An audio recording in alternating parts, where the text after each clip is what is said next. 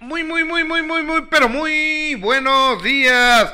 Viernes 19 de mayo del 2023. Gracias por hacernos el gigantesco, el enorme favor de acompañarnos a través de YouTube. Soy Gustavo Adolfo Infante, mi compañera de fórmula Jessica Gil. Por Jess, ¿cómo estás? Muy bien, Gus, muy buenos días. Contenta de saludarte, de saludar a toda la gente que ya está conectada. Muchas gracias, quédese con nosotros porque hay mucho que platicar y por supuesto, Gus, como todos los días, recordándole a toda la gente que es muy importante que nos den su like, ¿verdad? Yes. Eh, y, y, que se suscriban al canal, que activen la campanita para que les recuerde cada vez que estamos entrando sí. al aire. Vaya desde aquí nuestro agradecimiento, nuestro cariño y, y nuestra complicidad para todos y cada uno de ustedes. Tenemos un programón. Suspenden la audiencia de Héctor Parra. ¿Qué fue lo que pasó? Realmente, ¿qué fue lo que pasó? Hoy aquí te enteras realmente lo que pasó. Edwin Cass y 69, este rapero, la arman, arman la locura sobre paseo de la reforma. Eugenio Derbez responde a influencer que dijo que no se ve quién era. Ah, caray, no, eso no me la sé. Hoy Marifer Centeno analiza eh, la polémica con Roberto Palazuelos, obviamente va a analizar ambas posturas y Richie O'Farrill, híjoles, qué pena, sigue, sigue enfermo y sigue, sigue haciendo un desmadre de su vida. Lamentablemente sigue haciendo un desmadre este pobre muchacho de su vida. Ojalá alguien lo pudiera ayudar porque dice, vean, aquí me amarraron pues cómo no lo iban a amarrar si está incontenible. Sí, sí, sí. No, y es a lo que iba precisamente Gus. Ojalá que alguien lo pueda ayudar, porque toda la gente que está a su alrededor se ve que no tiene ni idea, no tiene forma de cómo ayudarlo, de cómo controlarlo, porque pues él es el jefe, ¿no? Él Ahora, es el que está dando cuando, las órdenes. Cuando una persona se pone así de violenta por la por una enfermedad es muy difícil. Uh -huh. Hay que someterlos y llevarlos. Pero ya ir a, a tocar a la clínica, Gus. Por, hay que someterlos y Sí. llevarlos. Sí, po- pobre, pobre señor, la verdad, ¿eh? O sea, no hay, no hay algo bueno que, que decir de estos videos. A- sino- a- ahora, sa- ¿sabes qué? Déjame preguntarle a un psicólogo. Déjame preguntarle a un psicólogo. ¿Sabes qué? Omar Villarreal. Le, le voy a mandar un mensaje a ver si, si, si tiene oportunidad él de que nos enlacemos con él porque este eh, O sea, él ya dijo que es adicción a la marihuana. pues eso dice Él dice que es adicción a la marihuana, pero la verdad es que no es que seamos expertos, pero lo que se dice de, de- de la marihuana no es que haga ese, ese tipo de efectos, ¿no, Gus? Según esto la, la marihuana hasta te Te relaja. te relaja te, te baja O sea, él dice que es adicción, o que entró a la clínica por adicción a la marihuana, pero, pero eh, lo que yo sé, y no porque soy una experta, es que la marihuana no da esa, ese tipo de, de reacción y de actitudes. Y la verdad es que Richie parece que tiene este delirio de persecución, ¿no? Está muy extraño, muy violento, agresivo. No sé, Gus. La verdad es que ves los videos y si eso de ir a tocar a la clínica y gritar y que tuvo que llegar la patrulla, ¿sí lo viste? O sea, qué, qué feo, ¿no? pero mira hay hay diferentes maneras de, de llevarse una persona enferma puede ser a través del convencimiento a través de, del engaño o, o a través de que la persona quiera o si no ya por último por último ya al final a través de la fuerza Sometiéndola. sí porque el señor O'Farrill es un peligro para la sociedad es o sea sí yo me pongo dos minutos en su lugar y demás pero también me pongo en el lugar del pobre papá, de la pobre Claro. mamá, de la pobre hermana, de los que de- trabajan con él, de los amigos. Los amigos cuando ocurren algo de eso van una vez, van dos veces, pero también tienen una vida, pues, vete a la fregada. O sea, yo tengo mi vida, mis actividades, me tengo que levantar para bañarme, ir a, a trabajar, no voy a estar aquí cuidando borrachos incongruentes, ¿no? Sí, no, y por supuesto que tenemos y mostramos empatía y solidaridad y no Sí. estamos juzgándolo porque No, sabemos no, que hay muchísima gente que desafortunadamente Gus está luchando con contra esta batalla que son las adicciones, las depresiones. Por supuesto que mostramos empatía ante lo que está viviendo y ante lo que está enfrentando, pero sí también decimos que, bueno, hay que ser, hay que ser realistas y hay que ser también honestos y, sobre todo con los pies en la tierra. Es un peligro el señor que esté and- ande así en la calle. Perdóname, pero imagínate así de violento y agresivo, ¿no? No, no, o sea, no, Y qué lástima por la familia, porque a no es veces, permisible eso. a veces la familia pues ya no queda nada en sus manos, Gus. A veces ya, a lo mejor ya hicieron todo lo que pudieron y no, nomás no hay forma. no es permisible, dice mucha gente. Le estoy intentando hablar al psicólogo experto en, en adicciones, Omar Villarreal. Este, No, creo, creo que no. Creo que... Y, y aparte, Omar Villarreal es el que... Es el que me ayuda para ponerme el implante en altrexona. Es mi psicólogo en esto. Entonces me estaba platicando el que había trabajado él dos años en Oceánica, como reclutador de Oceánica. Y le digo, ¿qué andas en la calle viendo a ver quién se droga? Dice, no. Entonces me estaba contando que a veces llegaba y cuando ya son muy violentos y tienen la orden de la familia, este, pues, obviamente ellos no pueden golpear ni nada, se ponen como un equipo de fútbol americano, o sea, pero todo acolchonado, porque saben que va a haber golpes.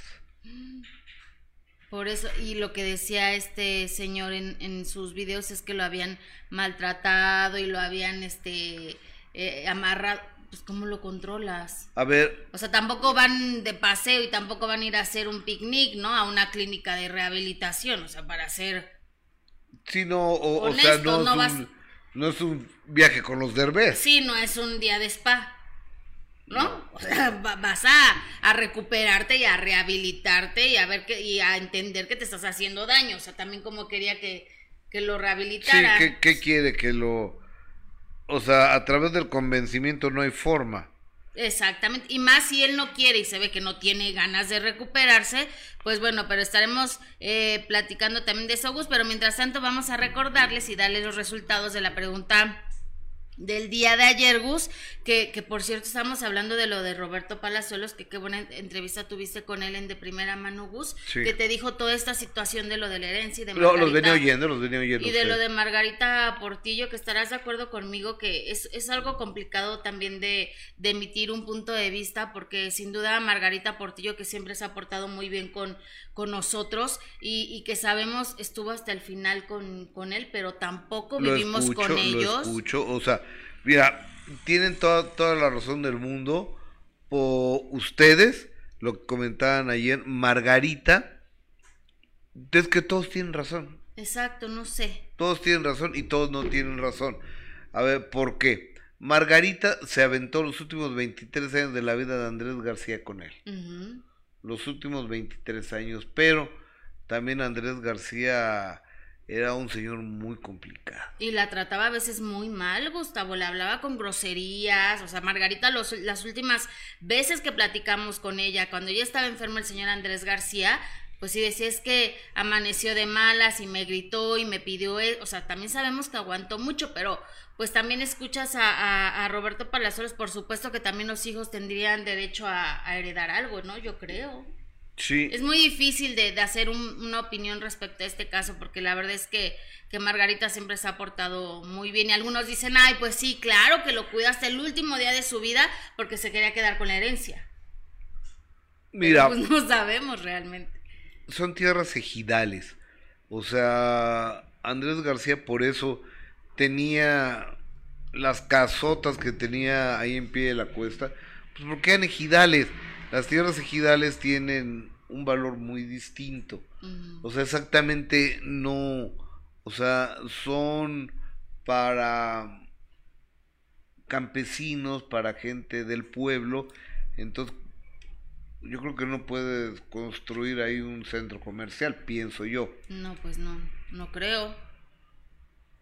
Y tienen también sus formas y sus eh, y sus maneras. Entonces, o sea, no es tan fácil. Me gustaría preguntarle a un notario eso. ¿Cuál es la diferencia entre que sea un terreno ejidal? Sí, y un, terreno normal, comercial. Pues sí, estaría bueno, fíjate, hay que buscar un notario. Entonces, las dos de la Cusco son ejidales y las dos de Acapulco también son ejidales. O sea, por son tantos cientos de miles de metros. Sí, no, era un terrenazo. ¿Y el castillo? también. Todo lo que lo que implicaba. Es un cerro. Es un cerro, exactamente. Pero sí, me llamó muchísimo la atención. También hay que recordar que García le, le vendió la mitad de su rancho a Goiri.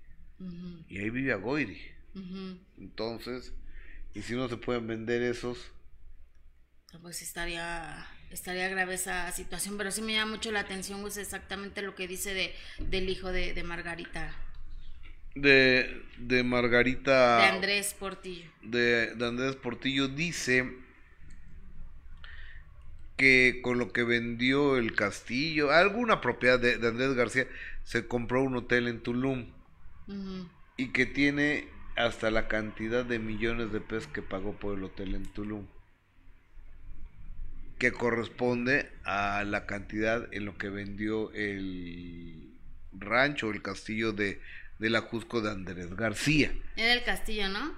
Alguno de ellos. Eh, Porque aparte en la entrevista a ti te dice que con ese dinero era con lo que estaban sacando adelante a Andrés García, ¿no? Que en paz descanse, que con eso estaban pagando a los, a los enfermeros y todo lo que requería en sus últimos días de vida, que también se me hace muchísimo dinero lo que se pagó por, por, esa, por esa casa y que se hubiera gastado con, con los cuidados que requería el señor Andrés. Totalmente, total. Pero, bueno. Oye, ¿sí, ya viste lo que pasó ayer en la taquilla con sí, Luis Miguel? Sí, lo vi. ¿Lo llevamos esto? Sí, mira, ahorita vamos a ver el video y de hecho y precisamente la pregunta del día es respecto a estos revendedores que yo creo que las autoridades en este momento se van a enterar, Ebus, que hay revendedores. Porque se este puso feo. Se puso fea la situación ayer en Arena Ciudad de México con los revendedores que ya sabemos que no respetan absolutamente eh, nada, ¿no? Y con toda esta polémica y toda esta euforia y toda esta locura por querer obtener un boleto de, Luis Miguel. Yo estaba checando ahorita Gus Instagram y salen muchísimos anuncios así de no, no lograste conseguir tu boleto de Luis Miguel, no te preocupes, aquí te lo, aquí te lo daremos, este, escríbenos a este teléfono. Y así como ese anuncio, hay muchísimas páginas ya en Instagram que, que te dicen que te consiguen los, los boletos de Luis Miguel. Muchísimos. No, pero te, marco saliendo del. Ahora, lo que sí es que preocupa que esta situación de los revendedores esté eh, sin ningún sin ningún ojo de la autoridad, que la autoridad no esté presente ahí en Arena Ciudad de México cuando eh, estamos viendo la locura que está. pero son, eh, yo creo que es culpa de las autoridades, ¿no? Mira, ve nada más, Gus, ahí está. Que ayer los revendedores, que aparte, ¿cómo te pones, Gus? Qué miedo ponerte al tú por tú con, con esta gente, ¿no? Qué miedo eh, que, que, veas que tú estás en la fila muy tranquilo como, como debe de ser, haciendo filas eh, las horas que sean necesarias para poder conseguir un, unos boletos y que estos son unos delincuentes, Gustavo, mañosos, eh, se metan así a la fila nada más porque se les dio la gana y a ver quién se va a poner, quién se va a, querer enfrentar con, con, ellos y sabemos que son una, una verdadera mafia. Ven nada más la forma en que se metieron entre la gente para obtener boletos. La verdad es que, que me parece que las autoridades deben tomar cartas en el asunto. Nuestro compañero Rodolfo Dorantes lo, lo grabó para Imagen Noticias y este y no es posible. Eh, estaría muy bueno digo porque no es culpa de la arena Ciudad de México ¿eh? o sea el cáncer de la reventa está en todos lados pero mira este cuate que vemos aquí adelante el que es, e, es el que está de, de su eh, del lado derecho abajo es un cuate de seguridad el pelón el cuate de corte de corte militar ¿De que trae un radio. Ah, este, sí, sí, sí. él es una persona de seguridad ahí. ¿Por qué no? Ok, no es Jean-Claude Van Damme. No es Steven Seagal ni Alfredo Adame. Para, Pero, para meterse con todos o cómo? pero pues puede hablar a la policía, ¿no? Claro, puede pedir ayuda, pero, pero Gustavo, o sea, tú ve nada más, eh, qué miedo aparte porque les empezaron a aventar obviamente cosas, pero pues yo creo que fue muy poca la gente que quiso enfrentarse con, con estos Eran tipos. 25 o 30. No, qué miedo, la verdad, qué miedo, ve nada más. Así nada más porque se les dio la gana, se empiezan a meter a la, a la fila. Ojalá que, que las autoridades eh, Ah, hagan ah, hay que buscar a Rodolfo Durantes, hay que buscar a Rodolfo Durantes pa- para ver cómo, cómo está la, la situación ahorita por allá, ¿no? Sí, ojalá que, que de verdad se, se haga algo porque, porque no es la primera vez que sucede aparte, Gustavo. Saben, las autoridades saben perfectamente que existen los revendedores, saben dónde están, incluso si tú vas al Auditorio Nacional, ahí te, se te acercan luego, luego para poderte ofrecer eh, los boletos y nada más ven a los policías y se echan a correr. Entonces las autoridades saben perfectamente que hay eh, esta mafia, estos revendedores y que, y que no se haya hecho nada a estas alturas, sí es muy preocupante, ¿no? Y Sí. ver que hay gente ahí que, que pudo haber salido lastimada y qué coraje, que llevan horas y horas ahí formados y pues que les vale, que no quieren hacer nada. Porque pues te da miedo ponerte con este A ver, de es que personas. quién se va a poner, o sea, no, eh, son unos gandallas, unos gandules, una, una mafia que un día vi un, un cuate que agarraron allá afuera del Azteca revendiendo boletos. Entonces lo detienen, estás detenido, no sé qué, y se empieza a pegar en la cara. ¿Sabes para qué? Para cuando llegara el Ministerio Público decir, me, me golpeó la policía, entonces pues por lesiones, no sé qué, dejarlo ir. No, Yo voy lo vi, lo voy vi a tener cuidado si voy la- el domingo al Estadio Azteca de, de no comprar esos boletos. De ¿Vas a ir? Quisiera ir, pero no he encontrado boleto.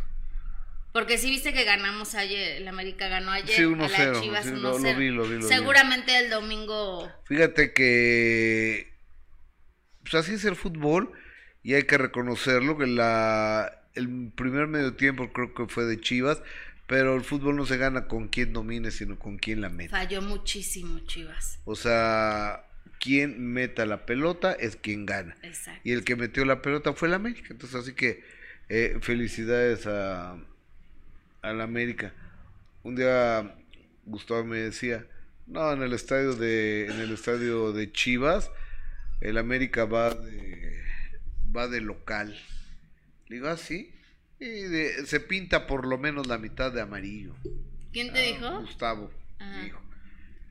Y voy viendo, eran 10 del América y 80 mil de, de Chivas. o sea, Sí, no. 10 está- de, 20 del América. 20 del 20. América. Híjole, pero el domingo va a ser una locura, Gus. Va a El ser una locura. Y el sábado también va a ser la locura para Monterrey. Ah, bueno, para los regios. Sí, sí, sí, sí. Y ahora, ¿quién te gustaría que enfrentara al Guadalajara en la final? Nadie porque no va a pasar. Porque, mira, estaría muy bueno que fuera Tigres Chivas. No, me encantaría que fuera Tigres América. Oye, eh, eh, ¿me, me bajaste mi micrófono? Porque lo, lo, lo siento mucho más bajito. De. Ahí está, bueno, creo bueno, bien. Creo, creo que Sí. está. Eh, el público, dígame si nos escuchan bien, por favor. Eh, bueno, no importa, a ver, que, que gane el mejor, que gane la afición. La afición de Chivas es una super afición. Mis respetos para, excepto los patanes asquerosos que eh, vándalos que andan por ahí, que no sí. faltan. Y también la afición del América es una gran afición, a excepción de los mendigos vándalos. De las barras. Por ejemplo, vi a uno de a unos del Atlas que son los Fifi, los Nice de Guadalajara dándole una madriz a un aficionado de Chivas. Sí. Entre cinco lo viste. Sí, sí lo vi. O sea... Y sabes que lo más triste que no, o sea, siempre pasa en, en, en los, en los clásicos que de, de, Chivas y Atlas, siempre, siempre, siempre pasa, pero, pero ojalá que, que se tomen cárcel en el asunto porque van familias al estadio, ya vimos después lo de lo que pasó en Querétaro, que fue una verdadera desgracia lo que sucedió en el estadio de Querétaro y que sigan ese tipo Ya no está, el fútbol ya no está para llevar familias. Tristemente, Gus ya no está para llevar a, a tu mamá, a tus hijos y demás, perdón, pero hasta que hasta que las autoridades este, les voy a mandar el teléfono de Den Dorantes para que hablen con él, porque no sabe de la noticia que tenemos de que lo, nos vamos a enlazar con él. Entonces ya tiene el teléfono de Rodolfo Dorantes, este, ah. para que le digan a ver si hacemos un, un, enlace con Rodolfo desde la arena Ciudad de México. ¿Pero está Rodolfo o Eden? No, Rodolfo, Rodolfo, Dorantes, es Rodolfo, ¿no? Es Rodolfo Dorantes y otro es Eden Dorantes. Ese es Rodolfo. Ah, este, ok. El de imagen, ¿cómo se llama? Rodolfo Dorantes. Rodolfo Dorantes, es con Rodolfo. Porque Den Dorantes es otro, ¿no? Es otro, sí, así De espectáculos. Uno flaquito, alto, que estuvo enfermo. Que le mando un abrazo. Un abrazo también yo a Eden. Ah, bueno, este es Rodolfo Dorantes, entonces es nuestro compañero aquí de, imagen. Eh, televisión nos estaremos enlazando con él hasta la Arena Ciudad de México. Y sabes que la Secretaría de Seguridad Ciudadana de Omar García Harfush están muy pendientes de este programa. Ojalá pudiesen mandar eh, elementos de seguridad a la Arena Ciudad de México a las taquillas para evitar que los revendedores, que son una verdadera mafia, unos mm. zampones, hagan eso. vean cómo se metieron, saltándose la, la barda. Había ahí una mujer, había ahí niños. ¿Aplastándolos, ve? No, perdón, ese es policía. Perdón, el que te estoy diciendo yo, ese es policía, velo. trae un chaleco. Trae y dice, no, ¿para qué? Y, y hace la cordita para atrás. No, pero es que también hay que entenderlo. Imagínate si se, si se pone ahí con toda esta gente, lo, se lo acaban. ¿Por teléfono? ¿No puede Zoom?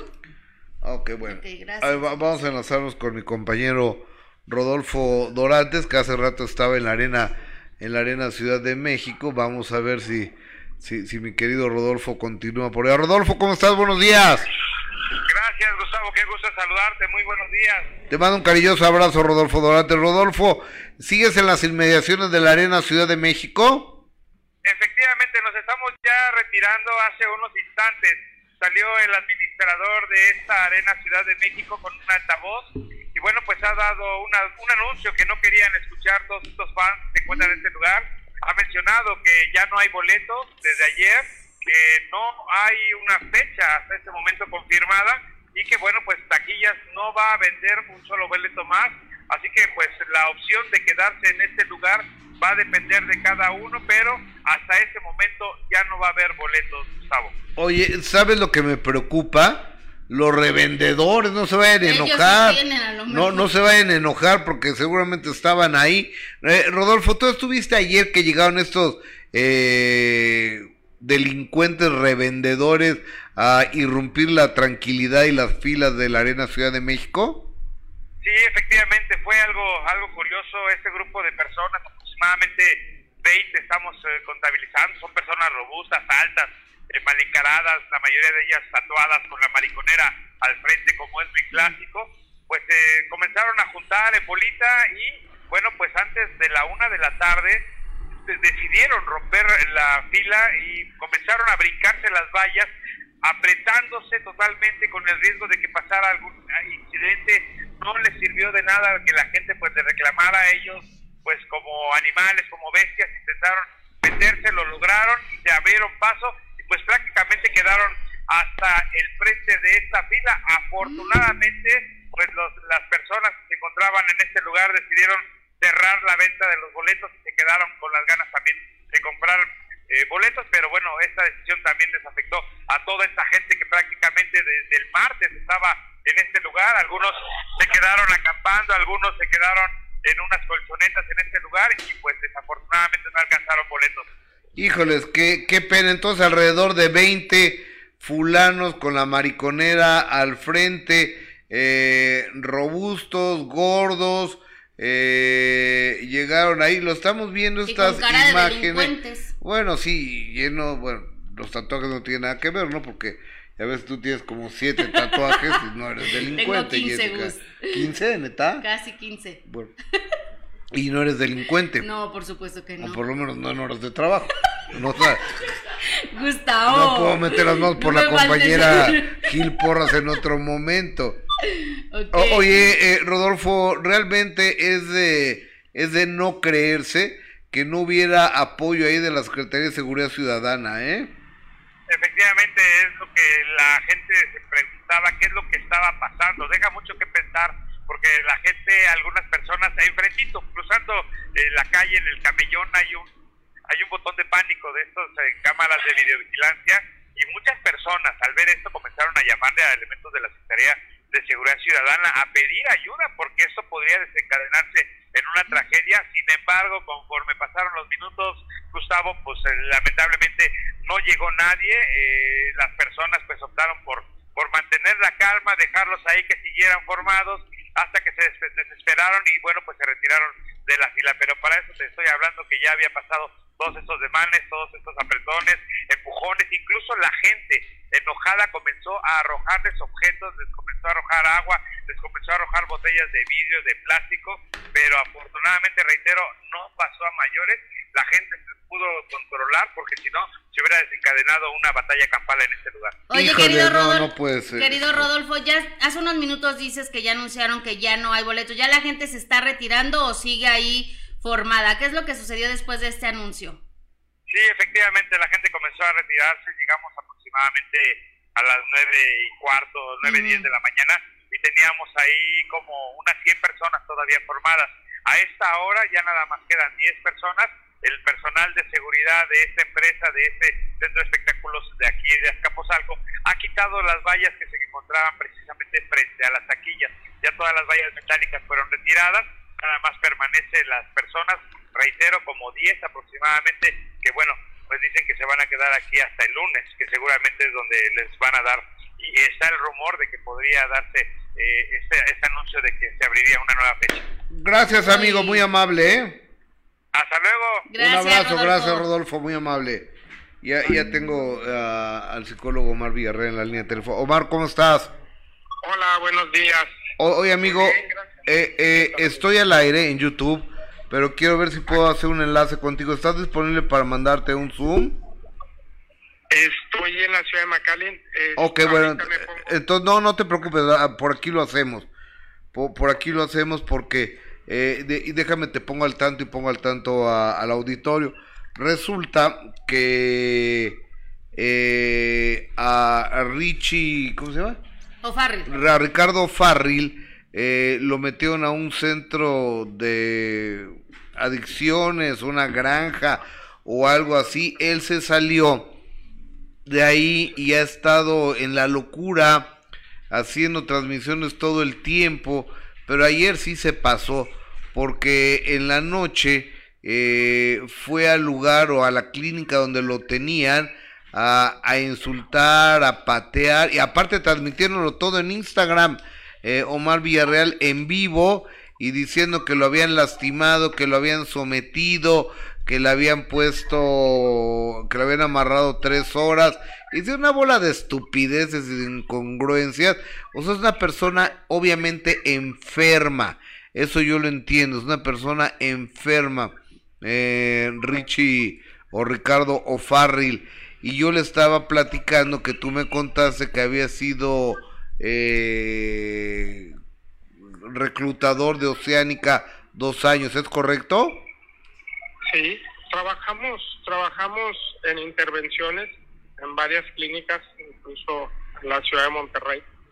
Y en las intervenciones es diferente, o sea, en, este sentido es un entrenamiento en el cual se hacen una serie de cartas, se va por el paciente, se tiene que preparar a la familia para para desarrollar cada carta, llegar al, al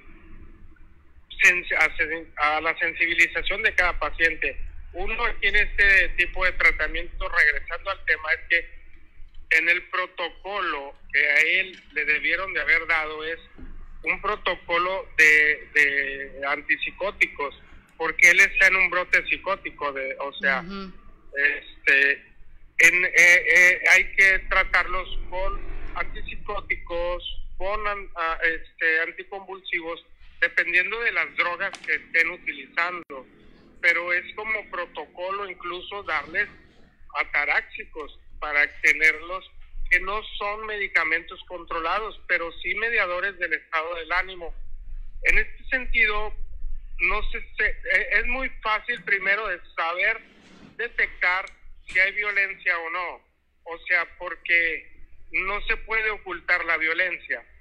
Uno, que no les dan de comer, pues bueno, ahí hay médicos legistas donde pueden decir si hay desnutrición o no. O sea, la desnutrición puede darse, bueno, no se da en una semana.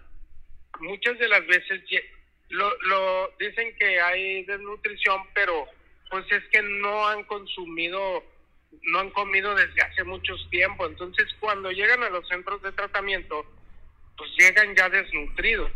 O sea, se les quita el consumo y, y pues obviamente pues salen todos los males. O sea, si quitamos todos los, todos los males, todas las drogas, todos los males van a salir. El cuerpo va a reclamar la sustancia y van a salir males y males y males. En este sentido es, si hay una desnutrición, si es... No, este, este no se ve desnutrido, ¿eh? Se ve bien. Se ve bien nutrido, está, está hasta gordo.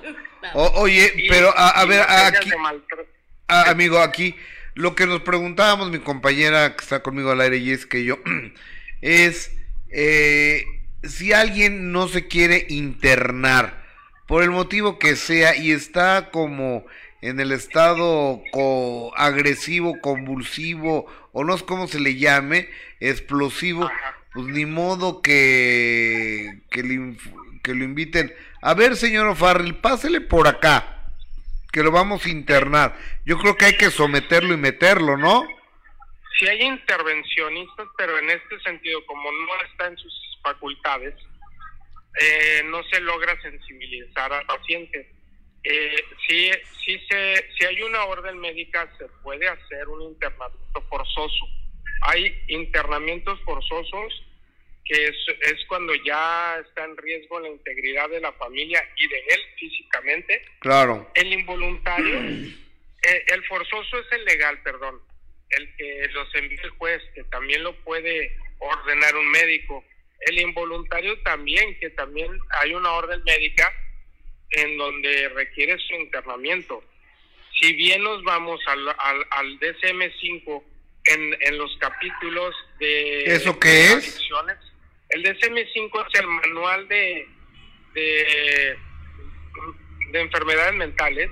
Ok. Entonces ahí viene el alcoholismo y la drogadicción y cada, como una enfermedad crónica degenerativa y que hay en, unos párrafos donde no, no hay voluntad, con esos párrafos tiene para poder ser internado forzosamente. También el CIE 10 en el, el CIE-10 es el, manual médico, viene desde el 9 al 19, vienen todas las, las, las drogas, que también nos habla de una parte donde no, hay voluntad, o sea, el paciente no puede tomar una decisión por sí mismo. No, no, no. Mi ahorita el señor Ricardo Farril no tiene no tiene la facultad de tomar ningún tipo de decisiones, ¿eh? No se puede hacer intervención porque las intervenciones se hacen en base a tocar sentimientos, a sentimientos, o sea, sensibilizarlos. Eh, se, se hace una carta de la esposa, de la mamá, se entrena a cada uno. No sé si vieron una, eh, un, había una serie en Estados Unidos que así se llamaba, este, Intervención en Crisis. No. No. Eh, bueno, hay una serie este, que la pasaba, eh, que iban por los pacientes con este tipo de intervenciones. Se hacen, se citan a los pacientes en una sala o en lugares públicos, se les leen las cartas, los familiares le leen las cartas. Pero por ejemplo, yo en una intervención recuerdo que una niña le leía la carta a su, a, su papá y decía, papi, ¿recuerdas cuando solo tenía seis años y llegaste a casa y me rompí, me tumbaste mis dientitos sin saber yo por qué? Ay, qué horror. Entonces, cosas así que eh, en ese en ese momento entran en shock. Yo recuerdo ese momento este que hasta íbamos por una persona y nos llevamos a otra. O sea, todos lloraron, todos, incluso era una, una sensibilización que pero tienes que mostrarle primero quién va, quién va, quién va a ser el primero, quién va bien, quién va a cerrar con la mejor carta, quién es el quiénes son los facilitadores porque la familia hay un rol, el facilitador, el cómplice, el héroe, el que le, el, pues el que no le importa, este, el que dice ya, ya lo va a dejar mañana, ya, ya no se meta, ya, ya, ya lo prometió, o sea, hay mucho, hay un rol en cada familia, entonces tenemos que detectar a la familia. La familia a veces llega a estar ya, ya este, pues al final harta, Claro. ahora ya, ya todos quieren, quieren eh, participar. Se hace esta serie de cartas y se llega al final, ya la última, siempre, eh, siempre la autoridad, siempre tiene que estar un lado alguien de autoridad y la otra parte, porque pues a veces el, el- la persona con problemas de adicciones siempre con la mirada a veces hasta amenaza a la familia.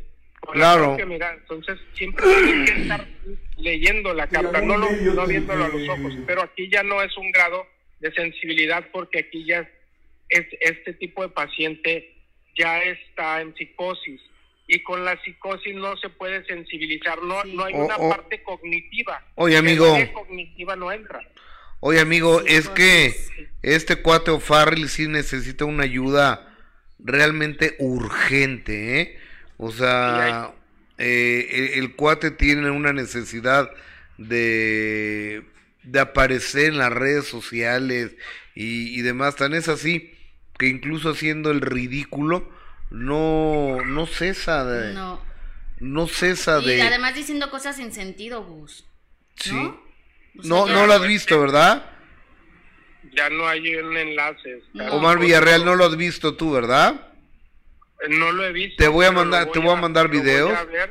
Te voy a mandar Sí. videos de este cuate para que veas lo, lo lamentable que es verlo así. Pobre, pobre muchacho. La, la verdad de las cosas da mucha pena porque entiendo que tiene potencial y que a mucha gente le gusta eh, su comedia. Sí, claro. Sí, pero en- ya en este sentido las drogas llegan a, a rebasar ya la, la realidad. Entonces pierden incluso todo lo que han ganado en muchos años eh, y, y, y, y pues aparte su gracia de alguna manera. Claro, Cuando hay un paciente que es psicótico, no hay otra manera más que tratarlo con especialistas en el área mental.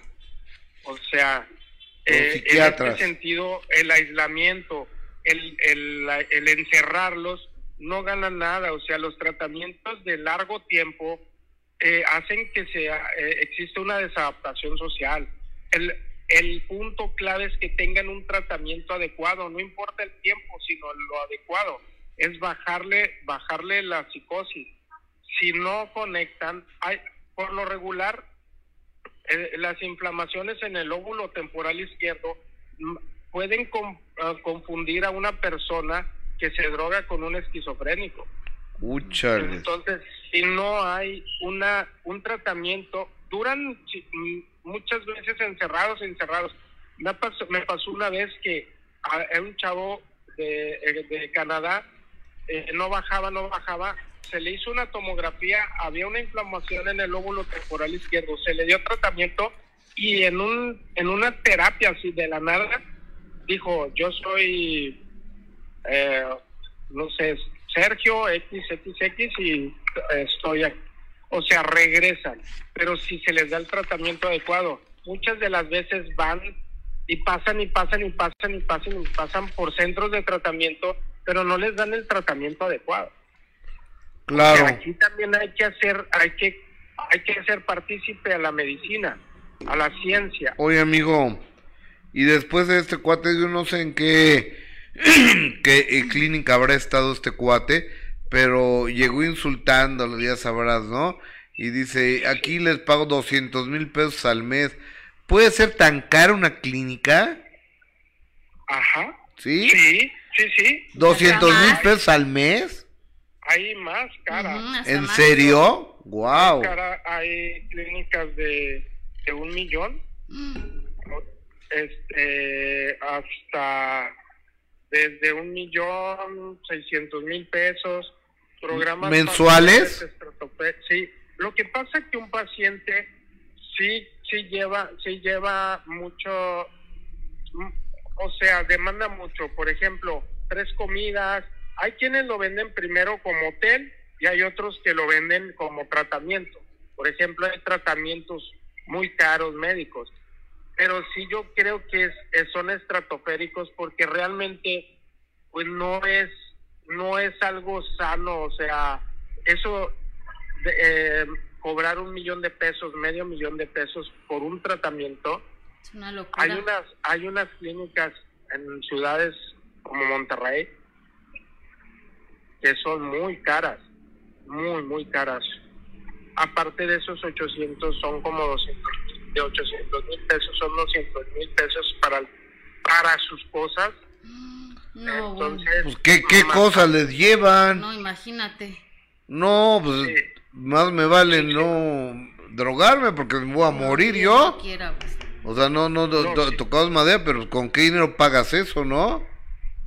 No, o sea, realmente creo que, que sí, eh, sí hay una, una sobrevalora, no sé, sobre este Sobreprecio. sobrecobros, sí, sobreprecio en este sentido. O sea, no debe de hacerse eso. En realidad, creo que lo justo es cuando haces una partida entre cuánto consume un paciente tres veces al día más su colación y, y, y todos los servicios. Y realmente, si nos vamos a un tratamiento justo y profesional, a lo mejor con mil, mil, mil pesos diarios se me hace justo. 30 mil O sea, pesos al mes. Ajá, es lo justo. O sea, con, con un buen tratamiento, muy buen tratamiento, Claro. que es más o menos lo que, Oye, lo que andamos oye, Omar Villarreal, en Libérate Laguna, que es tu lugar, y no es un anuncio publicitario esto, ahí en Torreón, Coahuila, ¿cuántos Eso- internos eso hay? ¿Cuántos Eh, internos? tenemos, tenemos por clínicas, están separados por quintas. Eh, el que más tiene son 22, hay uno de, de 10, eh, el otro hay eh, 28 y en el otro creo que son 9. Entonces están divididos, no los tenemos juntos, no son como, como grandes, sí son grandes, pero no son, no son poblaciones, se pudiera decir grandes, ¿no? Ok, y ahí es para adicción a las drogas, ¿verdad? 22. Hay alcoholismo, drogadicción, tenemos pacientes también duales, se le llama pacientes duales a los pacientes que tienen problemas mentales con drogas. O sea, es, eh, sí, tene- eh, trabajamos con varios, varios psiquiatras en conjunto y hemos hecho muy buena mancuerna porque la parte hoy en día ya las drogas nos, nos mandan ya no nada más a un daño cognitivo, sino a un daño ya de trastornos mentales. Claro. O- O sea, oye, ya nos generan otro otro tipo de, de, de enfermedades, Claro. ya esquizoides, ya ya este paranoides de alguna manera co- co- como este como este joven, ¿no? O sea, Claro. ya paranoico. oye, Omarcito, y, y déjame, le comento a la gente que te vi el sábado porque fui a Torreón a ponerme el segundo implante de naltrexona, este, y pues, te- hasta el momento me ha caído muy bien y me he sentido muy bien sin, sin tomar. Y, y bueno, oye, hay, hay, par, hay unos eh, pellets, implantes de naltrexona para cualquier gente o es sobre pedido porque me enteré que hay gente que te ha llamado y me dijiste que, eh, bueno, me dijeron, me refirieron que estaban en lista de espera. Está, es que ahorita están en lista de espera porque si hay mucha demanda, o sea, sobre este, este tratamiento. Sí. La verdad que pues lo lanza la, la revista Forbes como China como, como el primer implante a nivel mundial, como una noticia grande cuando ya se viene haciendo por muchos años. Como si está funcionando muy bien en el área de cristal, de tratamiento con metanfetaminas, con con el centanilo, en realidad jala más con pentalilo y cocaína, como va, está funcionando muy bien en el tálamo, o sea, en la parte de, en bloquear los receptores opiáceos. Entonces, en este sentido, este, hubo mucha demanda, o sea, hay demasiada demanda sobre este tipo de, de pellets. Incluso pues, nos sacaron el spray nasal para entrenar a los papás en, acá en, Estados Unidos para salvarle la vida a sus hijos. O sea, ahorita estaba buscando precisamente un spray nasal para llevarlo a muestra. Está agotado aquí en McAllen, Texas, pero porque los tienen como de botiquín, o sea, entrenan al niño por si llega su papá con una sobredosis, le den un spray en la nariz. Qué triste. no, qué cosa, qué, qué, qué, una congestión. Pero regresando al tema del pellet, por como está en Estados Unidos tienen muchos problemas, en China hay muchos problemas de consumo, en todo el mundo.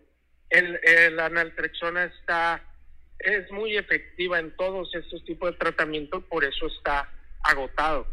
Sí hay, pero tenemos muy pocos este y el proceso de importación, el proceso de oh. todo, porque se tiene que hacer personalizado.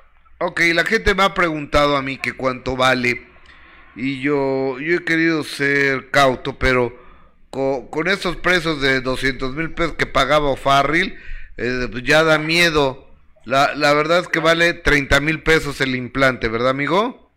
Sí, sí, sí, o sea, relativamente el proceso no es caro, en realidad el pellet anda entre los 18 a 22 mil pesos lo, lo, que también cuesta la logística de todo eso, del traslado y, y en la pequeña cirugía, pero en realidad está en, en algo muy justo. un, una persona que conocí yo de Tijuana se lo fue a poner a San Diego, un pellet como, como el idéntico al de nosotros y le costó 300 mil pesos, o sea, traducido al español, digo al español a pesos, ¿no? Es un dineral eso. No, y aparte no hay precio que pueda salvar tu vida, que le pueda salvar la vida a algún familiar que esté en las adicciones. Oye, estoy poniendo eh, el, Pero lo justo creo que es ayudar y darle el medicamento, el sentido del medicamento que pueda llegar. No está mal que a lo mejor ganemos algo, pero...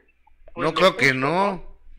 no. Estoy poniendo el teléfono del WhatsApp de Libérate Laguna eh, en la pantalla, 871 512 0867. Omar Villarreal, te abrazo con cariño. Manda usted. Abrazo de regreso. Gracias, Omar. Gracias, hasta luego. Abrazo. Bye. 11.50. Interesante todo lo que dijo. Sí, y eh. aparte, lo, más triste, Gus, es que cada vez eh, hay más gente peleando con, con las adicciones, ¿no? Cada día, desafortunadamente, hay más gente peleando con las adicciones al alcohol a, y a las drogas. Sí, sí, sí. Y a las drogas. Y cada vez más jóvenes. Y cada vez hay más drogas eh, que están matando gente. Y que la están dejando muy mal. Y, en serio que, ¿cómo hace reflexionar ver a, al señor Ricardo Farril en estas condiciones? Cuando, lo repito, no lo conozco, lo que yo veía de él, pues es que es un cuate creativo, inteligente, activo, ¿no? con sus stand-ups.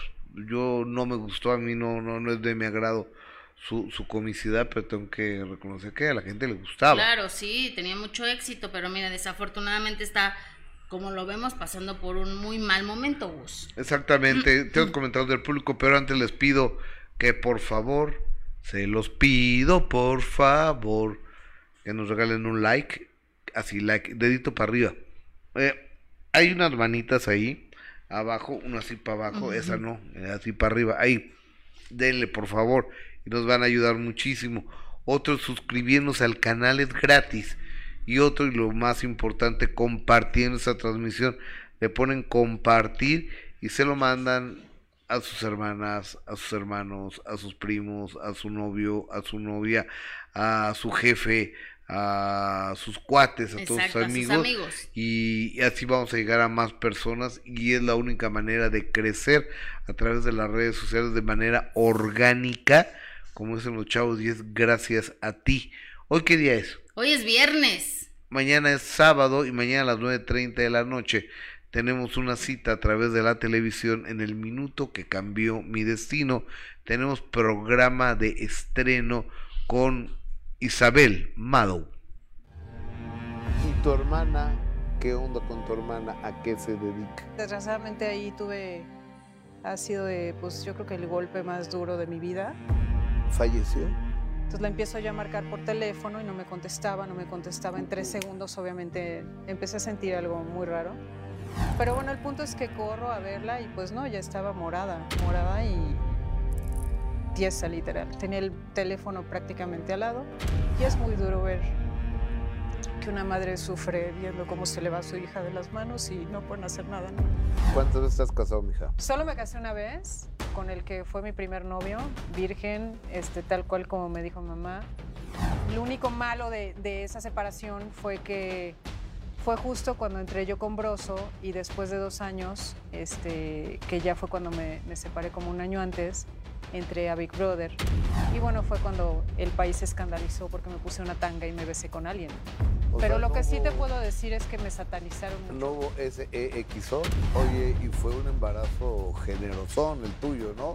¿Por qué subiste 30 kilos. A mí no me pegó, mi amor, pero hay gente que se suicida por esos comentarios. Me, me hablaron cosas muy feas. Me dejaron de dar trabajo. Hormonalmente algo me pasó en el cuerpo. Yo en el 2006 tuve un problema muy fuerte de quistes hemorrágicos. Me operaron seis veces de emergencia.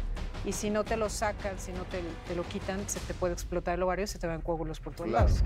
Fue complicado, me pude haber quedado estéril, pude haber perdido la vida.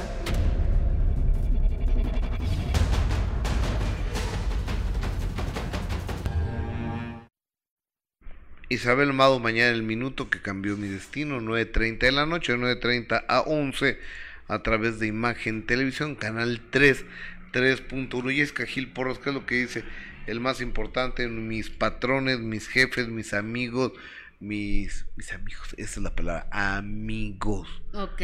¿Eh? Del público, adelante, ¿qué es lo que dice el público? Dice Gabriela Beltrán, Jessy, cuando vengas a Canadá te invita a mi casa, me divierte el mitote ajeno, saludos desde la isla de Victoria. Ahí sí voy a, conste, Gabriela, te voy a avisar porque quiero ir pronto, Rachel Villagómez, te mandamos un beso, Gerardo dice, hizo más que darse un beso, tuve intimidad en un jacuzzi y se vio todo. Ándale. Sí, pues sí, sí. Yo sí se, le, sí se veía todo, ¿no gusta? Eh, no me acuerdo, la verdad. Pues yo muy chiquito. por favor, Gustavo. No me acuerdo. Oye, dice, dice Laura, la pandemia incrementó el alcoholismo en las mujeres. No sé, pero puede ser que sí. Algunas otras cuestiones también. Dice Miriam, ¿cuál cirugía si no le hace ninguna cirugía? Solo es un implante como el que ponen de métodos anticonceptivos, aunque claro, la ayuda es excelente. Pero si es una cirugía, ¿no, Gus? Sí. Sí, Miriam. ¿Que la mía? Dice, ¿cuál cirugía si no le hace ninguna cirugía? Solo es un implante. A ver. A ver, les voy a enseñar. Eh, esto no lo he mostrado a nadie pero se, se, los voy a se los voy a mostrar. Oye, fíjate que Erika Fuentes te pregunta. sigue leyendo, por favor. Dice, hola a todos, ojalá puedan leer mi pregunta. Gustavo, ¿el implante que te pusiste no le podría ayudar a Julio César Jr. y a este tipo? Yo creo que sí. Yo pienso que, yo pienso que sí. Ajá. Yo ya, yo se los mandé a, a Chávez y ellos tom- tomaron la decisión, ¿no? Ok. Qué bueno. Berta dice. Se, lo- se- se los mandé, pero ya cuando son casos tan fuertes, se tiene que tratar de otra manera. Bueno, ojalá que, que se anime, no pierde nada, ¿no? Es como una opción a que se pueda mejorar su hijo. Berta dice, señor Gustavo, me gustan mucho sus programas y su compañera es muy agradable. Gracias, Berta. Qué buena onda. Bienvenida Sí, al canal. Eh, La verdad es a todo dar. También tú, Gus, eres a todo dar. La, la, la verdad, la verdad mi, mi, mi compañera es a, a todo dar. Gracias, Gus. ¿Eh? Muchas gracias. Oye, dice Alberto Maqueda, muchos besos por siempre estar con nosotros. Gracias, Alberto. Liz Munguía, te mando un beso también. Gracias. Luisito, ya, ya te mandé este un videito, ¿eh? ¿Que dónde pueden ir al implante? Ya está el teléfono, ¿verdad, Gus? Eh, estaba apareciendo ahí eh, eh, el, de- el teléfono de, de Omar Villarreal y es este, ahorita vamos a ver parte de la de lo que grabé, de lo que grabé ese día. No lo he visto yo A mí me da cosa. porque porque yo no, no puedo ver No, yo tampoco. mucho ese tipo de cosas, pero pues la gente me pregunta y con todo gusto yo yo les digo. Ok. Y no me gusta no me gusta decir mentiras. Oye, dice Angie Guerrero, ¿dónde conseguiste tu chivigón? Este chivigón me lo regaló Gilberto Barrera, el director de TV y novelas, porque cuando yo era chavo, cuando yo era chavo, mi- mis amigos me decían chivigón, porque es chiquito y tiene muy enojón. Entonces en casi era yo. Chaparrito y muy enojón. ¿Y enojón? Entonces me decían chivi. Entonces, este. Gustavo, eso nunca nos habías platicado. pues, se me había olvidado. Ay, llevamos años y nunca me habías contado eso. Entonces Barrera, pues sabía que me dice Gil, sabe que me decían chivigón. Y un día me lo, me lo llevó de regalo. Ay, qué bonito. Hay que preguntarle a Gil dónde lo compró para dar- decirle a la gente. Sí, ¿No? no, no, no tengo idea, pero está bien bonito. Y estaba ahí en mi casa como, pues ni quien lo conociera, chivigón, más que yo. Pues me lo traje para acá. Sí, no, pues seguro Vale y Gus no saben ni qué, ni qué era eso. No, pues no. Pues no, yo tampoco sabía hasta que tú me platicaste. Para que, ¿ya, lo tienes Luisito? Eh, va- vamos a ver un, cachito de esta intervención donde me puse el implante. Échale. ¿Y tu hermana? ¿Qué onda con tu hermana? ¿A qué se dedica? Desgraciadamente ahí tú- Sí se siente, ¿eh? Sí, vas a sentir que te mueve y te jala, pero no debe haber dolor. Ok, no hay ¿Esto dolor, duele? no hay dolor, no hay dolor. Ok, vas, eh, de sentir va a sentir, pero que jalo y, y muevo, pero nunca dolor. Si hay dolor, hay que avisar. ¿Esto duele? No. Ahí estamos. Vamos a empezar.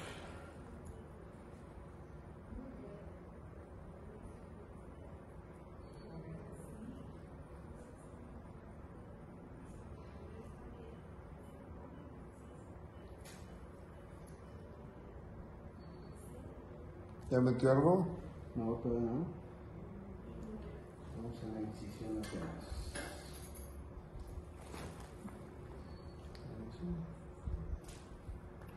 Hasta ahorita, hasta ahorita vamos todo bien, ¿eh? Yo les voy avisando.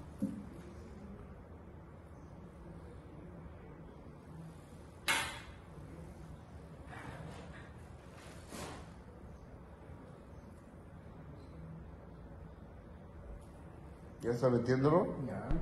¿A poco? Fíjate que yo no lo había visto. No, es O que sea, me da cosa, no, Gus. nomás lo habíamos grabado, pero yo, yo no, yo no lo había, Uy, yo no, no, no, yo no. no lo había visto. Y ¿Te este, dolió? No, nada, nada, absolutamente nada. Además, yo no sé qué sea este esa anestesia. Te la ponen y ya empieza. Espérate, deja que haga efecto. No, ya hizo efecto. O sea, O es al a los instante. cinco segundos ya te están, ya te pueden haber cortado la piel no, y, y, y no lo sientes. Bueno, nomás quería, eh, quería compartírselos a, a ustedes. Y sobre todo que, que, sepan que no es un comercial, no estamos anunciando nada, no nos llevamos ninguna comisión de, de, de esto, pero si pueden salvar la vida de ¿eh? alguien. o sea, a mí no me interesa ganar un centavo de esto. Solo no es me por interesa, ayudar. es por ayudar a la gente. eh, Mr. Bridge nos dona un dólar noventa y nueve. Muchísimas gracias, Mr. Bridge. Y esa ha mejorado mucho, Gus. Ya, ya la listó para DPM. Ya está lista, ya. Está, está, lista. Para cualquier cosa. Para casi cualquier cosa. Bueno, exactamente, sí. para casi. Así decía Ricardo Rocha. Es que fulano de tal me puede pedir casi lo que quiera. Ah, bueno, sí, tienes razón. Entonces hacía bien, eso se lo aprendía el maestro. Y ahora lo aprendo de ti, voy a usar el casi. Al maestro, al maestro Ricardo Rocha. Mi, a ver, eh, ok. Eh, García Kenia, 100% Sinaloa. Chicos, les voy a decir una cosa. Ya hablamos con mi tío Julio César para que le pusieran el implante al primo y al parecer si iban a tomar la decisión. Solamente necesitamos un poquito más de información. Ah, caray, ¿a poco sí es pariente? ¿O, o no? ¿No será? No sé. ¿Eh? No creo, pero bueno, ojalá que así sea. Y Gracelia Gramendi, sí, claro que existen cirugías ambulatorias. Me refiero que la colocación del implante no es una cirugía donde te tengan que meter a un quirófano, es parecido al implantático, pues es en un quirófano. Exactamente. Es en un quirófano, es en una clínica de cirugía ambulatoria y este y es, con un doctor y es, y es una anestesia y es una cirugía ambulatoria, pero es cirugía. Y te piden exámenes preoperatorios y, todo. Exacto, qué bueno que dices eso de los de los estudios. Sí, claro, claro, claro, o sea, porque o sea, te piden estudios de laboratorio de no sé cuántos elementos y, sobre todo para ver cómo está tu coagulación, cómo está tu hígado, ¿eh? Tapatía Plus, un implante, ¿para qué? Para dejar de tomar y para cualquier tipo de adicción a opioides, que afortunadamente yo no lo tenía, ni lo tengo, pero me lo puse y me siento de maravilla, ¿eh? hace seis meses. Berta, por compartir el dato del implante, señor Gustavo. Nos ayuda mucho quien lo necesitamos para un ser amado la chica de humo, Alberto Maqueda, ya ves, jeje, en serio, Ceci Laguna, DSM5 es como una Biblia de las enfermedades psicológicas. Si los ven locas de amor, la serie argentina es muy interesante con el caso de Richie. Este, pues es que mira, yo creo que tenemos que tener mucho cuidado porque hoy por hoy todos opinamos todos somos médicos, todos somos doctores, expertos, todos somos psicólogos, todos somos expertos eh, en todo. Entonces ya rebatimos y debatimos con los doctores y con los psiquiatras. No. O sea, para eso hay especialistas en cada en cada una de las materias. Oye, ¿qué le pasó a mi primo a mi, a mi primo Eugenio Derbez? Pues fíjate que... ¿Qué le sucedió al señor Eugenio Derbez? Muy curioso porque pues salió la polémica de que un influencer, ya sabes que ahora de cualquier cosa te haces influencer, ¿no? Y pega un video tuyo y entonces ya tienes millones de seguidores y esta eh, influencer que es este gringa, ¿no? se encuentra Eugenio Derbez y comparte un video en su TikTok donde dice que alguien me diga quién es este señor, quién es esta persona, porque toda la gente se está tomando fotos con él y ya me asusté. Y entonces voltea la cámara y es el querido Eugenio Derbez, el que va al lado de ella, de compañero de vuelo, pero ella no sabía quién era y no sabía a qué se dedicaba. Ah, pero fue decente, ¿no? Sí, o sea, ella dice nada más, alguien explíqueme quién es este personaje, porque toda la gente se está tomando fotos con él. Y Eugenio Derbez, ¿qué crees que hizo? No sé. Le respondió muy a su manera. Vamos, a, ver. vamos a ver esto. ¡Alguien! ¡SOS! ¡SOS! ¡SOS! ¡Buenos días! Hi, Paige. Let me introduce myself. My name is Eugenio Derbez. and I'm I'm basically an actor and a director, but sometimes I'm also a valet parking. GT. I prefer the Q4. Have a nice day, sir. Or a, a billionaire. You mean my wife? For better or worse, baby. Sometimes I'm also a music teacher. Be a monster! But what I do best, definitely, is is that I know how to be a Latin lover. Eye contact, eye contact. Now, can someone tell me who this girl is? Because people keep following her. She has more than one million. Take me now, Lord, I'm ready.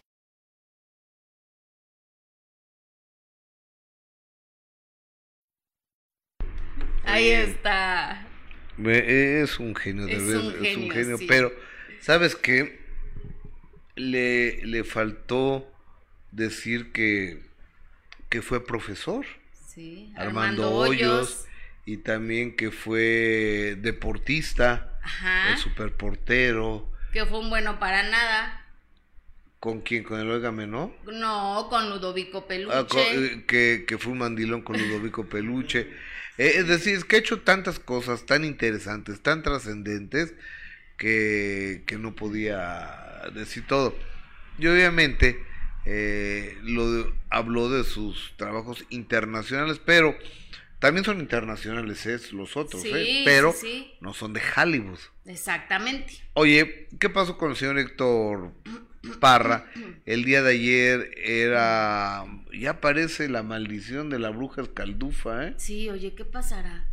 No tengo idea. No sé, cada vez que, que, que- que pasa algo con este caso, la verdad es que, que sorprende Gus porque no terminas como de aceptar que ya dieron una sentencia y luego viene una audiencia y luego que se va a, a posponer y luego la abogada dice que siempre no, que si hay audiencia se reúnen y resulta que a la mera hora pues se tuvo que suspender. Oye, pero me están diciendo que Ana ahí en redes sociales ya está parte del juicio en redes sociales donde el juez claramente dice que el señor es culpable y que nomás falta pues determinar cuántos años estar en prisión. Eso es lo de la me lo sabe diciendo Ana María Alvarado, yo no lo he visto, la verdad. Y eso es lo de la próxima audiencia, ¿no? Eso o sea, va a que ser- es donde se va a decir ya que es culpable y cuántos años. Eh, exactamente, o sea, no hay para dónde hacerse, eso es lo que entiendo. Digo, no quiero que se, se vaya a pensar que tengo yo otros datos, otros elementos, este, como los clásicos, no, no lo sé, es lo que entiendo yo. Y el día de ayer se volvió a suspender, ahora se suspendió porque parece que Héctor Parra se enfermó del estómago. Imagínate el estrés que ha de traer este cuate. Sí, no, pobre hombre.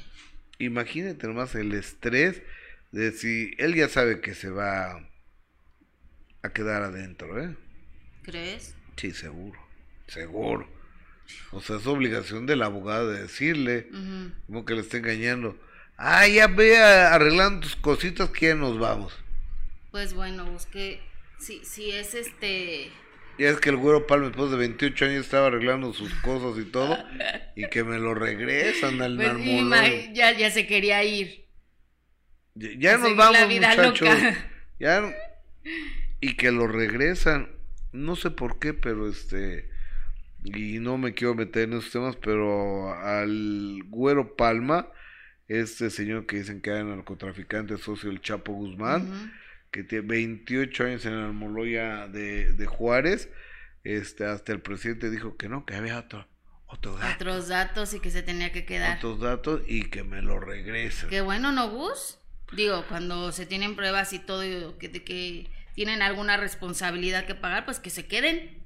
Exactamente, y, Héctor y del señor Héctor Parra, yo les recomendaría que no nos polaricemos. De por sí estamos en este mundo bien polarizados, o sea, hay dos polos. No, no todos son buenos, no todos son malos, no todos son, no todo es negro, no todo es blanco. Hay matices, hay colores, hay claros oscuros en la vida. Y, yo creo que el señor Parra, pues no es ni nuestro pariente. Entonces, si un juez determinó, perdón, discúlpeme, por favor, si un juez determinó que el señor Parra es culpable, en ese momento no hay nada que hacer más que inconformarse, que es lo que van a hacer, e ir por la eh, segunda instancia y después por el amparo y después por la revisión del amparo. Es decir, que faltan tres instancias todavía. Todavía que, que pueden hacer más largo este proceso, pero bueno, Daniela a través de las redes sociales dio a conocer precisamente que la audiencia se había suspendido por cuestiones de salud de su padre y escribió, pues amigos, se difirió la audiencia para el 25 a las 3 de la tarde por cuestiones de salud de mi papá. Hablé con él en la mañana y se sentía mejor, pero bueno, así las cosas. Me queda claro que los tiempos de Dios son perfectos y a esperar nuevamente. Gracias a todos por seguir en la lucha con nosotros. Me queda clarísimo que no estamos solos y a seguir en la lucha siempre hasta ver a mi papá libre. Por favor, les pido que lo tengan en sus oraciones para que cure rápidamente y siga siendo el roble que siempre ha sido y bueno por supuesto que, que Daniel ha estado pendiente de toda esta situación a través de las redes sociales compartiendo lo que ha sucedido eh, con su padre que seguramente Héctor no le está como tú di- lo dices Gus pasando pasando nada bien con, con estar ahí adentro no Exactamente, seguramente no. Pues no, seguramente la está pasando de la fregada. Ujú. La está pasando de, de la Sí. fregada, pero bueno, parece que existen también los centros de reclusión, los centros de readaptación, para que la gente que tuvo un comportamiento fuera de la normalidad de la sociedad pague, compurgue y se eh, readapte a, la, a vivir en sociedad. Así es, y como lo decíamos ayer, que si es eh, culpable, bueno, pues si hay alguien culpable que tenga que pagar lo que, lo que tenga que pagar, pero ojalá que no sea un caso que esté manejado por, por corrupción y por mentiras. Ojalá Eh, que no sea así, porque si no, le están arruinando la vida a una persona. No, sería, sería imperdonable que fuera esto, ¿eh? Ojalá que no. Aunque mucha gente dice, y ahorita habrá que preguntarle a Marifer Centeno, si es verdad que hay despecho de parte de Ginny Hoffman. Y eso se lo, se lo tendré que, preguntar a, a, Marifer Centeno, a quien le doy la más cordial de las bienvenidas, mi compañera Jessica Gil en este momento. Qué, mala onda que no quiere nunca compartir con, con- Marifer Centeno, ¿eh? Nunca quiere, nunca, o- sea, yo creo que le caes mal, ¿eh? Marifer Centeno, ¿cómo andas, amiga? Hola, Yo sí fui a, la- a la- a los 15 años, ajá. bailé, canté, comí dulces. Ah, o sea, también había que de karaoke y todo. Pues, no, pero cantas cuando bailas. Estaba Batman. No, estuvo precioso. Entrabas y había un arreglo de globos increíble. No, la quinceañera estaba preciosa. Pero la vi, la vi, la vi divina. Estuvo muy bonito. La vi, la vi. Y, y la mamá, hasta el tronco. La señora aquí estaba muy Eh, exuberante. Tesoro, hoy que llegas a tus 15 años. Hoy que dejas capullito de alelí. Capullito de alelí. Yo, Ya, Jessica. No, y se agarró a Batman, Gus. Siéntate. Así, así decía todo el mundo. Suéltenmela, suéltenmela la vieja. eh. Y no ¿Cuál la vieja viste con? Batman. No me digas. ¿No, Bailaba. ¿No fueron a la baticueva? ¿No hicieron un batidillo? ¿Me autoriza a confirmarlo, señora Gil? Oiga, pero señora, ¿y, y a qué debemos su grata presencia? ¿De qué nos va a hablar el día de hoy? A, a mí la señora Gil me había dicho cuando estaba sobria, la señora Gil, Ajá. que de tema Roberto Palazuelos, pero cuando entré casi me fui para atrás porque me dijiste que de Ginny Hoffman. No, a, a ver, es que no sé si has visto Sí, claro. todo lo que ha sucedido. Y, y aquí hay mucha gente, todo el mundo opina. To- todo el mundo opina, todo el mundo sabe, todo, eh, todos somos psicólogos, somos abogados, somos doctores y a través de Google y las redes sociales ya todo el mundo cree. ¿De dónde te enteraste de eso? Por TikTok. Ah, ok. ¿Y quién lo dijo en TikTok? No, pues quién sabe. ¿Y cómo te enteraste? Por el Face. Ah, ¿y quién lo dijo en el Face? Claro, ¿qué credenciales tiene? O sea, ¿qué, qué onda? ¿Qué, qué estudios tiene? a qué academia de psiquiatría, de psicología fue para, para saber si, si Ginny eh, está ardida o no está ardida. Mira, en materia familiar hay una frase que es terrible, eh, que se usa mucho en juzgados, que dice que no hay nada peor que una mujer dolida pidiendo pensión alimenticia. Es una frase que es muy dolorosa porque cuando un hombre te ha lastimado tanto y te ha em, tratado tan mal y, y te ha dejado en un segundo término, cuando tú pides pensión, ahí te las cobras todas y además estás en tu legítimo derecho. En el caso de Ginny Hoffman, yo creo que lo primero que generó una gran, em, una gran em, animadversión y, y sobre todo confusión eh, ante todos nosotros tiene que ver con su mal manejo mediático. Es decir, la mitad de la vida es como es y la otra mitad es como la contamos. Eso decía Gabriel García Márquez. La mitad del chisme no es el chisme en sí mismo, sino cómo cuentas el chisme. A eso se le conoce también como el lenguaje corporal. Yo todos los días defiendo que todos somos expertos en el lenguaje corporal porque tenemos intuición. Entonces, si yo hubiera llegado de malas, Gustavo se hubiera dado cuenta porque yo hubiera llegado enojada, sulfurada, con las fosas nasales hinchadas, hablando más fuerte. Pero llegué contenta y Gustavo se da cuenta porque Claro. es experto. Él como entrevistador lo, lo tiene mucho más desarrollado que la mayoría de las personas. Ahora, aquí hay otra cosa que me parece importante mencionar. En el primer audio que tenemos de, de Alexa y Ginny Hoffman, desafortunadamente eh, sale muy mal. eh, eh, muy mal parada Ginny Hoffman. Este audio que, que ahora sabemos a través de la maestra Rubio que, eh, que, que- que lo filtra la misma Alexa, se lo manda a su papá, ¿cierto? Creo que sí. E- esa es la historia. Aquí está el audio de, de Ginny Hoffman con, con Alexa, con Alexa, con Alexa Parra y Es Alexa Hoffman, ya. Alexa Hoffman. Muchas cosas que he aguantado tu papá desde que lo conozco. Muchas cosas por las que me divorcié. Ajá. ¿Y a mí Muchas qué? cosas. ¿Ves? ¿Ves quién es la que me está metiendo? No, te estoy diciendo. Le voy a parar aquí donde dice, a mí qué, ves quién es la que me está metiendo y le dice muchas cosas que me ha hecho tu papá a mí.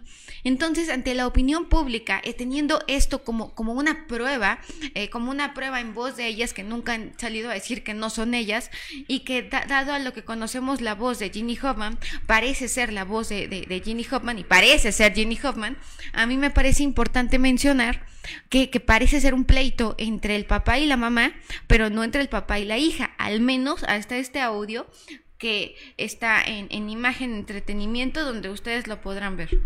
Esto que está pasando ahorita, lo que tronó ahorita, mami, enfrente de las cámaras, es algo que he venido guardando desde hace muchos años, mami. Es algo- Mm, Sí, por eso siempre me lo dices, siempre me lo dices. a- Entonces, la niña, que además tiene una actitud absolutamente de adolescente, yo, yo tengo hermanos y, una hermana, y así se comportan los adolescentes, pero deja muy claro que, que- que la mala y que la, anim- la animadversión era hacia Jenny Hoffman, hacia Héctor Parra, y no de Alexa Hoffman hacia Héctor Parra. O- oye, al menos hasta este momento. Es que la gente vamos cambiando. Yo no soy el mismo de ayer. No, claro que no. Ni de antier, ni de hace un año. O sea, el del el, el Gustavo del 19 de mayo es distinto a otros Gustavos.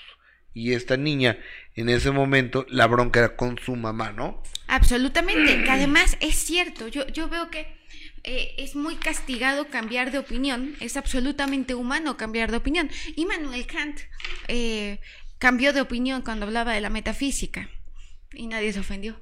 Claro. Y es uno de los filósofos más importantes. Cambiar de opinión me parece que es válido. Sobre todo, eh, eh, creo que en un tema tan delicado es muy complicado tomar postura, pero mi trabajo como profesional, y así lo tengo que decir, Héctor Parra ha sido mucho mejor comunicando, Daniela Parra ha sido mucho mejor comunicando que Ginny Hoffman y Alexa Hoffman, y esto tiene que ver con la capacidad de conectar. Por otro lado, no ayuda que sea, eh, a pesar de que es un asunto muy visible, ha habido poca transparencia. Hay un libro que se llama Conceptos Básicos de Sociología, creo. No, la sociología como la ciencia de la población. Y aquí hablan sobre cuando algo es muy visible, pero no es transparente. Hay cosas que son muy visibles como esto, pero no es transparente porque no conocemos la carpeta de investigación Sí, de acuerdo. y no tenemos por qué conocerla. Eh, es un tema que se pudo haber manejado en privado. Desde el punto de vista del lenguaje corporal y de comunicación pública, me parece que lo ha manejado mucho mejor Daniela Parra y Héctor Parra que Ginny Hoffman y Alexa Hoffman, porque eh, me, me queda muy claro que Alexa es la víctima por donde le veas. Oye, pero a ver, yo, yo pregunto, aquí la cosa es, Parra, algo tiene que ver el que no, el que esté peleado, distanciado con Ginny Hoffman, a que esté en la cárcel o no tiene nada que ver.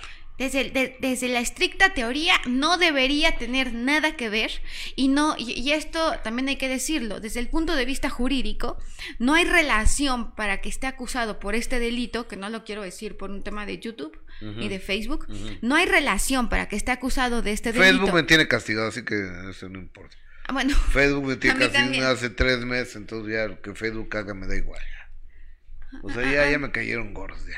A mí no yo tengo esperanza. Facebook, bueno, tú sí, mija, ya Facebook, vénganse, vénganse, estás en Facebook, vente a YouTube Gustavo Adolfo Infante TV. Facebook no respetan la libertad de expresión. Continuemos. Lo dije yo, ¿eh?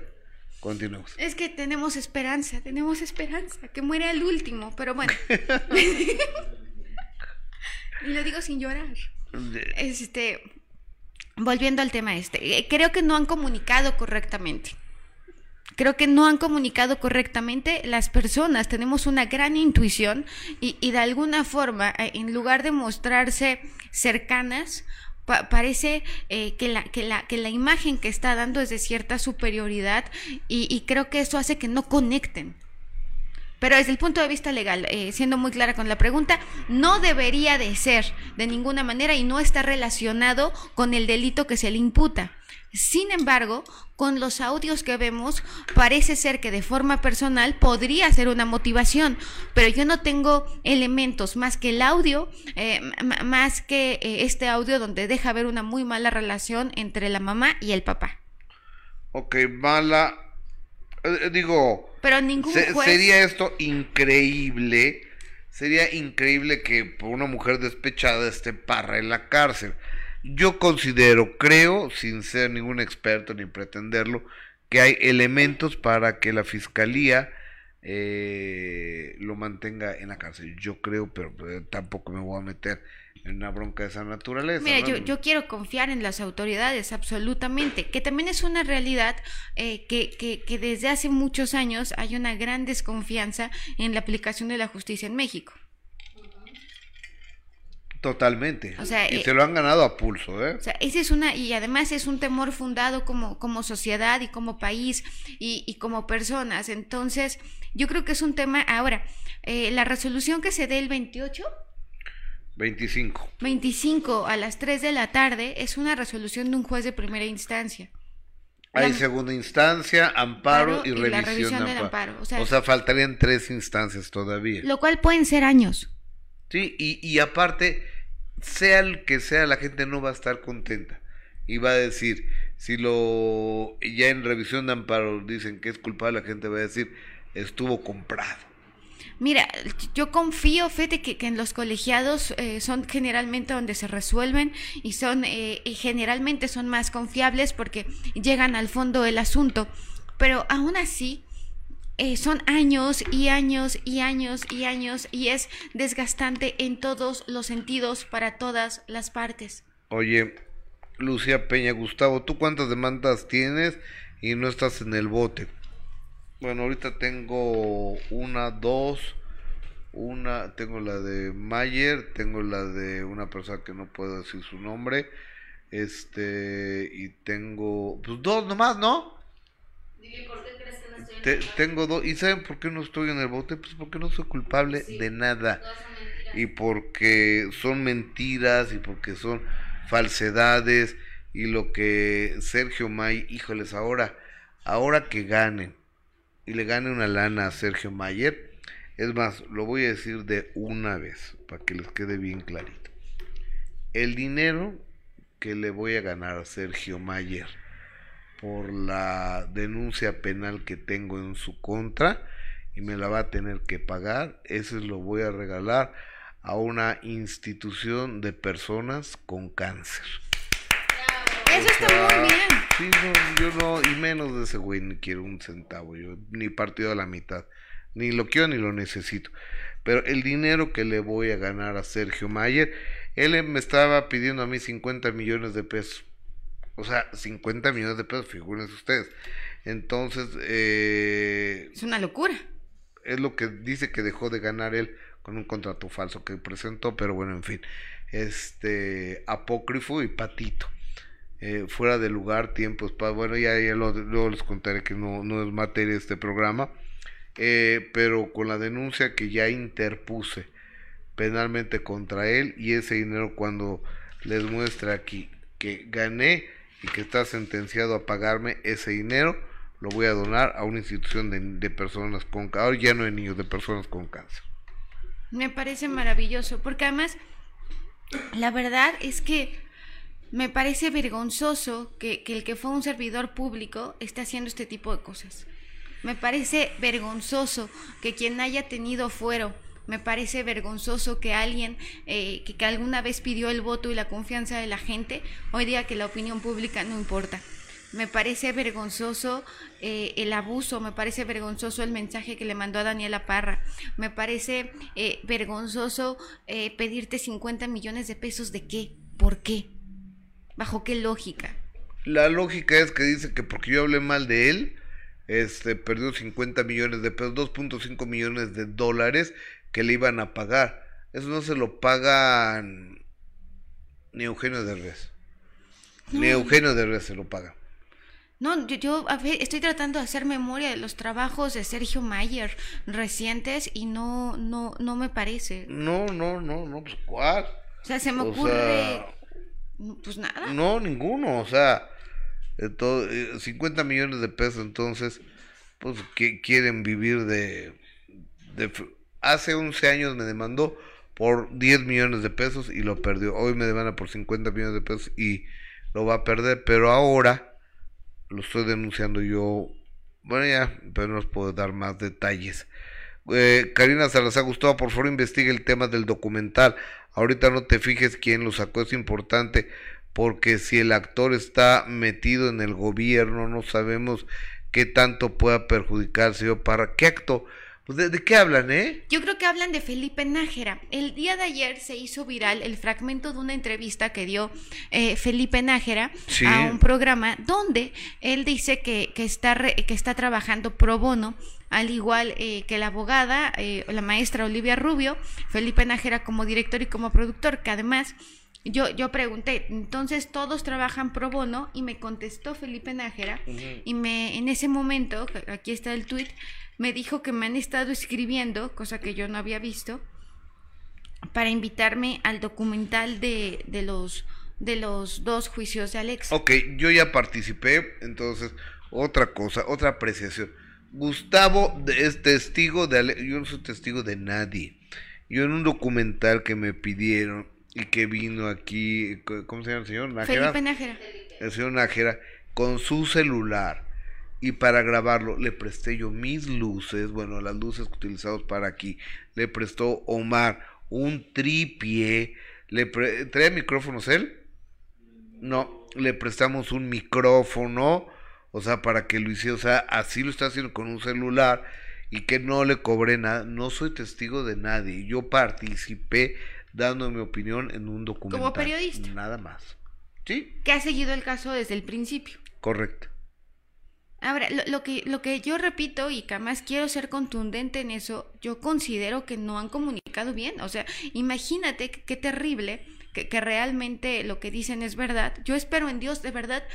Yo quiero que no sea verdad lo que dicen, porque me parece terrible. No, yo espero que no, yo espero que no. Quería Marifer Centeno, quedamos pendientes con el otro tema. De Roberto Pal... No lo digo, ¿verdad? Sí, sí. no, De oye, Roberto Palazuelos. oye, ¿cuál es tu teléfono, tu WhatsApp, amiga? Que vengan a Grafocafé, Campeche 228, Colonia Condesa y Cerro de Juvencia 130. Y el teléfono, mi WhatsApp es 5565799813. Ok.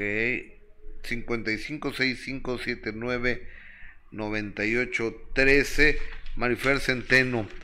Aquí está algunos Contento, de- estresado, detallitos que... que- Trabajando mejor bajo presión, con falta de descanso, aterrizando ideas, haciendo todo bien pero rápido, tratando de solucionar absolutamente todo. Una persona que requiere movimiento de actividad constante, no puede estarse quieto, nunca ha gustado Alfa Infante, es obsesivo, termina lo que empieza, no le gusta dejar las cosas a medias, es claro y directo para decir las cosas, es sí es sí, no es no, no te andas con rodeos, no te andas con medias tintas, con mucha vitalidad, con mucha energía y aterrizando ideas.